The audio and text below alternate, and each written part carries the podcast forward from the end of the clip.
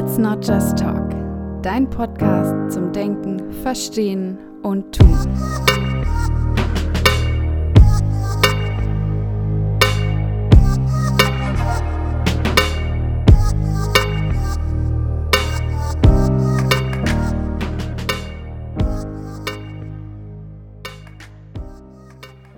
Hallo und herzlich willkommen zu einer neuen Folge des Podcasts Let's Not Just Talk.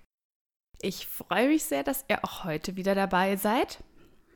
Heute zu einem Thema, das äh, mir persönlich auch sehr, sehr wichtig ist, weil es mich lange begleitet hat und hoffentlich auch das ein oder andere Mal nochmal begleiten wird. Und zwar soll es um das Thema Tanz als Methode in der sozialen Arbeit gehen. So kurz zum Einstieg noch, ähm, wie komme ich darauf? Warum sage ich, das ist mir wichtig?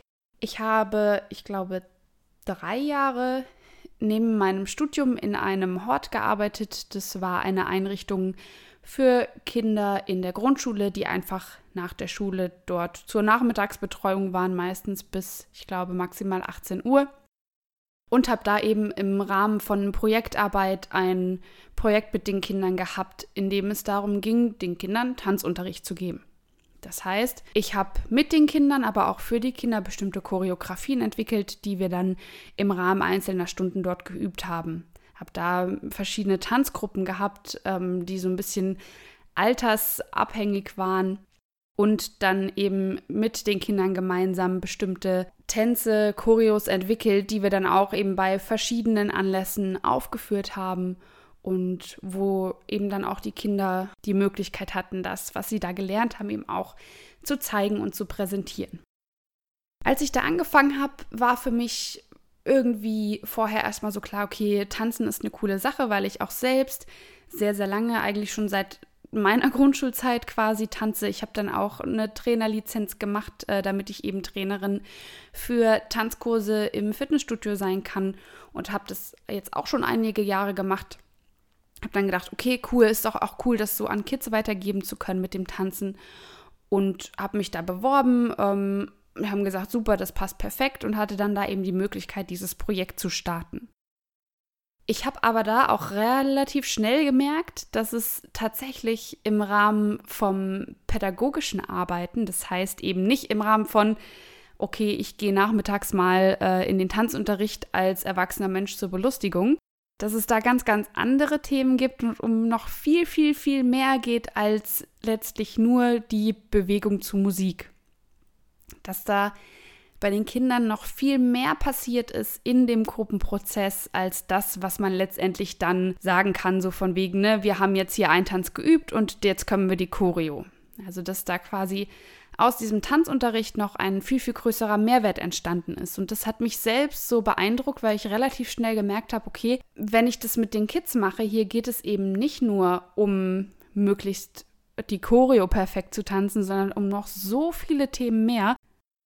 Ich habe dann im Rahmen meines Hochschulstudiums ein Seminar zum Thema Musik in der sozialen Arbeit gehabt und habe mich in, im Rahmen dessen dann einfach mal hingesetzt und für mich so ein bisschen rausgearbeitet, was ist denn so der Kompetenzerwerb? Was habe ich denn erlebt, was die Kinder für sich mitnehmen konnten aus diesen Tanzstunden aus dem Tanzprojekt? Den Artikel zu dem heutigen Podcast findet ihr auf der Internetseite letsnotjusttalk.wordpress.com. Da könnt ihr also auch noch mal ganz in Ruhe die Aspekte nachlesen, die ich euch heute hier auch erzählen werde.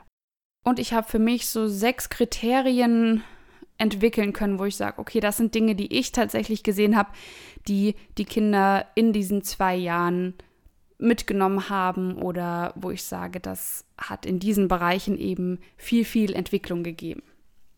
Und zwar sind diese Bereiche einmal Sportlichkeit, Musiklehre, Stressreduktion, Identifikation, Sozialkompetenz und Selbstsicherheit. Also das sind sechs Aspekte, auf die ich jetzt einfach nochmal näher eingehen werde, die ich eben für mich so rauskristallisiert habe. Zum ersten kommen wir direkt mal die Sportlichkeit. Ich glaube, dafür muss ich gar nicht so viel erklären. Ich habe mit den Kindern das zweimal pro Woche gemacht und ich habe tatsächlich gemerkt, dass gerade so, äh, wenn man sich die Beweglichkeit anschaut, aber auch die Ausdauer, sich unfassbar viel getan hat in diesen zwei Jahren. Ja, also sie konnten plötzlich, gerade die Jungs äh, wollten immer sehr viel so Breakdance-Elemente auch machen. Die konnten plötzlich ähm, ihren Körper ganz, ganz anders bewegen, weil sie eben durch das ständige Üben und auch denen viel mehr Beweglichkeit erlangt haben, hatten auch viel mehr Ausdauer. Das heißt, sie waren nicht nach drei, vier Songs schon platt, sondern konnten auch irgendwie mal dann ein Stündchen durchtanzen. Und was ich aber bei vielen Kindern gesehen habe, was mich am meisten beeindruckt war, dass, dass sich das eigene Körpergefühl so unfassbar gesteigert hat. Das heißt, ähm, ich hatte zum Beispiel einen Jungen, der habe ich dann in einem anderen Kontext erfahren, als Kleinkind und ja auch eigentlich noch äh, in der Grundschule jetzt ganz, ganz selten nur draußen war, viel in der Wohnung, in einer kleinen Wohnung mit seinen Geschwistern und eigentlich gar nicht so die Möglichkeit hatte, sich viel zu bewegen. Da hat man ganz, ganz arg, auch gerade im Vergleich zu Gleichaltrigen gesehen, dass er da einfach ja, Schwierigkeiten hatte, manchmal mitzukommen, während andere sich schon im Handstand an die Wand geschwungen haben, hat er erstmal irgendwie versucht, seine Beine so ein bisschen zu ordnen. Also man hat einfach gemerkt, der hatte noch nicht viel Raum, sich auszuprobieren, zu testen, okay, was macht denn mein Körper dann, wenn ich den Arm nach links schwinge? Äh, Falle ich dann um oder bleibe ich dann stehen? Also ganz, ganz viel Körpergefühl konnte er eben durch das Tanzen auch für sich erarbeiten und erstmal den Körper auch kennenlernen. Was, wie kann ich denn meinen Körper nutzen? Welche Bewegung sieht denn meines Erachtens gut aus? Welche nicht? Welche kann ich? Welche kann ich vielleicht noch nicht machen? Das so im Rahmen von Sportlichkeit, Sie wurden beweglicher, die Ausdauer hat sich gesteigert und aber auch natürlich die Koordination durch die verschiedenen Tanzschritte wurde besser und das generelle Körpergefühl eben dadurch, dass sie sich regelmäßig bewegt haben. Der zweite Punkt, der mir besonders aufgefallen ist, ist das Thema Musiklehre. Ich habe persönlich als Kind schon sehr, sehr gerne auch Musikunterricht gehabt, habe dann auch äh, im Abitur tatsächlich mein Abi in Musik geschrieben, davor hat es ja dann auch vielen gekraut, dass man sich irgendwie mit Symphonien befasst, die analysiert, einteilt, Sequenzen findet und so weiter und so fort. Und ich war super erstaunt, als die Kids nach nicht langer Zeit für sich einfach gemerkt haben, okay, hä, da kommt ja eine Stelle vom Lied immer wieder. Das ist dann der Refrain und ja, aber wenn immer das Gleiche kommt, dann können wir ja da auch die gleichen Tanzschritte machen. Also so ein Verständnis dafür, wie sind Songs überhaupt aufgebaut und auch, aha, es gibt dann Takt, der durchgeht. Ne? Es gibt einen Takt, der die Musik quasi leitet und strukturiert und nach dem wir uns beim Tanzen richten können, wenn wir das möchten. Also Rhythmusgefühl ein ganz großes Thema. Und auch ähm, zu verstehen, wie Musik wirken kann. Also die Kinder durften sich dann auch immer Lieder wünschen, auf die sie gerne tanzen möchten und hatten dann teilweise wildere, manchmal ruhigere Lieder. Und da haben wir dann eben auch zusammen geguckt, wie können wir die denn gut vertanzen. Und dann haben die Kinder auch ganz schnell selbst gemerkt, okay, das Lied ist ruhiger, da kann man vielleicht eher ein bisschen was äh, Eleganteres drauf machen. Und das Lied ist schneller, da können wir auch mal ein bisschen größere Sprünge machen oder so. Und das haben sie auch relativ schnell tatsächlich so für sich auch gelernt und dann auch alleine umgesetzt. Also wenn ich mal nicht da war, sich ein Lied genommen und darauf eben eine Choreo gemacht.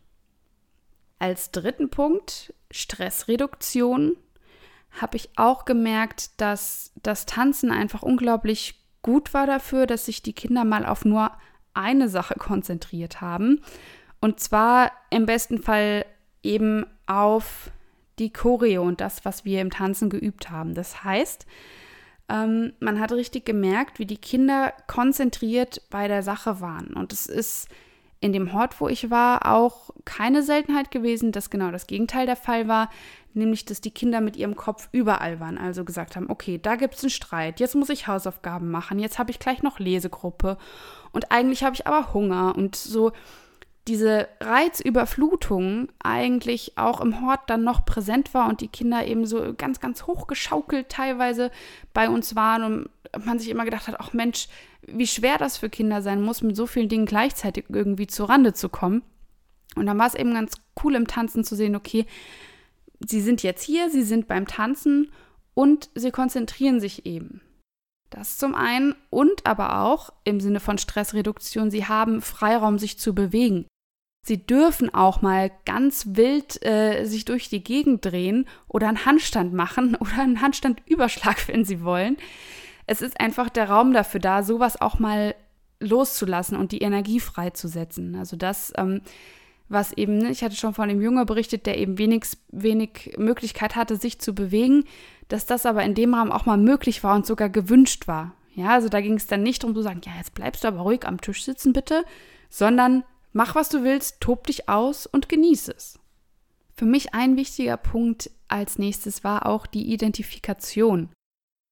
Das bedeutet, Kinder haben den Tanz beispielsweise als ihr Hobby betrachtet und haben dann auch gesagt, ich bin Tänzer oder ich bin Tänzerin, haben sich quasi mit dem Tanzen und auch ihrer Gruppe identifiziert und hatten somit etwas, was sie auch ausmacht. Ja, das heißt, wenn jemand fragt, was sind deine Hobbys, dann hätten sie sagen können, naja, ich tanze gerne. Ich habe da eine Tanzgruppe und mit der mache ich auch manchmal Auftritte. Also so dieses ähm, zum einen die Gruppenzugehörigkeit, das Gemeinschaftsding, zu sagen, ich gehöre da dazu, ich identifiziere mich mit der Gruppe, ich bin ein Teil der Gruppe, aber auch das eigene, das individuelle, die Eigenschaft zu sagen, okay, Tanzen ist mein Hobby, Tanzen, das kann ich gut, ich bin Tänzerin. So, das fand ich auch eben sehr, sehr schön zu sehen, dass sich die Kinder dazugehörig gefühlt haben und sich eben dann auch über eine bestimmte Eigenschaft eben definiert haben. Als nächsten Punkt, was ich eben auch ja eigentlich schon dann nach den ersten paar Stunden gemerkt habe, ist äh, Sozialkompetenzen. Das meint, dass es natürlich auch darum ging, in dem Tanzrahmen Strukturen zu schaffen, in denen Kinder aufeinander achten, auch bestimmte Regeln des Miteinanders einhalten und aber auch gegenseitig sich da so ein bisschen beobachten und aufeinander achten und eben nicht nur ich wieder als Trainerin jetzt sage, okay, wir fangen dann und dann an, das und das sind die Regeln, sondern ich habe mich hingesetzt und habe die Kids gefragt, welche Regeln sie sich denn gerne wünschen würden, weil natürlich kam es zu Konflikten. Natürlich kam es dazu Sachen wie, oh, jetzt konnte die eine Gruppe aber länger tanzen als wir oder ich möchte in der ersten Reihe stehen oder Lisa steht immer vorne als ein Beispiel. Ne? Also da gab es natürlich auch schon Konflikte, ganz viele Situationen, wo es irgendwie um vermeintliche Ungerechtigkeit ging oder man fühlte sich unzufrieden oder ungerecht behandelt. Und das muss man ja irgendwie dann auch aushandeln in der Gruppe. Das heißt, es gab auch Situationen, wo ich gesagt habe, so, also in der Stimmung, in der wir gerade alle sind, nehme ich uns überhaupt nicht als Tanzgruppe wahr. Hier sind zwar viele Leute, die Lust haben zu tanzen, aber dazu gehört auch, dass wir unseren Nachbarn nicht ständig böse angucken, sondern dass wir uns irgendwie auch miteinander arrangieren und das gerne auch zusammen machen. Weil eine Tanzgruppe tanzt in der Gruppe und da ist jetzt gerade niemand irgendwie Solotänzer oder Tänzerin, sondern wir sind ein Team und das sollte man auch so sehen und auch so fühlen. Und bevor das nicht der Fall ist, fangen wir heute nicht an. Und das war eben schön, weil die Kids dann auch gemerkt haben, okay, es geht nicht nur darum, sich selbst irgendwie durchzuboxen und die Choreo für sich selbst zu lernen, sondern vielleicht auch mal dem oder derjenigen, die neben mir tanzt, zu helfen, wenn sie einen Schritt nicht kann. Das hat dann dazu geführt, dass sie sich eben auch untereinander unterstützt haben, auch wenn ich mal einen Tag nicht da war, die Choreos geübt haben und denen, die vielleicht noch nicht so gut mitkamen, die auch nochmal gezeigt haben. Das heißt, es haben sich da auch zwischenmenschlich einfach nochmal ganz andere Beziehungen hergestellt. Als letzter Punkt die Selbstsicherheit war es dann eben auch so, dass es einige Kinder gab, die am Anfang total schüchtern waren, die gesagt haben, nee, ich gehe doch nicht in die Tanzgruppe, ich tanze da doch nicht mit. Die aber zum Beispiel privat schon seit Jahren im Ballett tanzen. Ja, also nochmal ein größeres Hemmnis war es dann wohl zu sagen, okay, ich mache das jetzt in dieser Hortgruppe, wo ich die Leute vielleicht auch aus dem Schulkontext kenne, wo ich eine ganz andere Stellung vielleicht auch in der Gruppe habe, als ich die in der Ballettstunde habe, wo ich dann noch hingehe. Das heißt, es ging auch viel darum, sich selbst zu überwinden, auch für die Kinder einen Rahmen zu schaffen, in dem das überhaupt möglich ist, dass sie sich eben trauen und dann auch durch den, also zum einen erstmal durch den Aspekt, sich überhaupt zu trauen, zu sagen, okay, wow, ich habe das jetzt gemacht, ich habe da jetzt in der Tanzgruppe mitgemacht. Das muss noch nicht mal ein Auftritt gewesen sein. Das war schon oftmals ein großes Erfolgserlebnis. Und aber auch dann ganz klar zu sagen, okay, ich habe einen neuen Schritt gelernt. Ich kann das jetzt. Ich habe das geschafft und ich habe das auch mit meinem eigenen Körper geschaffen, weil niemand anders kann für dich tanzen, sondern du musst es eben selbst machen und selbst lernen. Und natürlich auch die Tatsache, wenn wir mal einen Auftritt hatten, dass da die Eltern zugesehen haben und dass man dann eben stolz auf das war, was man gelernt hat, geleistet hat, dass man das eben auch präsentieren konnte. Die Kids waren natürlich immer super aufgeregt, aber haben es letztendlich doch immer super gemeistert und sind dann natürlich auch ganz, ganz, ganz stolz daraus gegangen, haben gesagt, ja, wir haben jetzt einen super Auftritt gemacht und wollten direkt nochmal auftreten, haben mit der Leitung damals neue Termine finden wollen, wo sie auftreten können, hatten neue Ideen für Tanzbattles, also lauter Dinge, die dann eben entstanden sind daraus, dass sie sich selbst mit dem, was sie getan haben, einfach wohlgefühlt haben.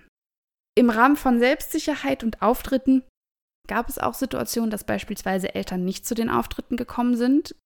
Das war für die Kinder dann natürlich im ersten Moment ein totaler Schock und niedergeschlagen waren sie und ein Mädchen, weiß ich noch, die wollte dann auch gar nicht auftreten, weil sie gesagt hat, ich will, dass meine Mama kommt und wenn die nicht kommt, dann muss ich ja auch nicht tanzen.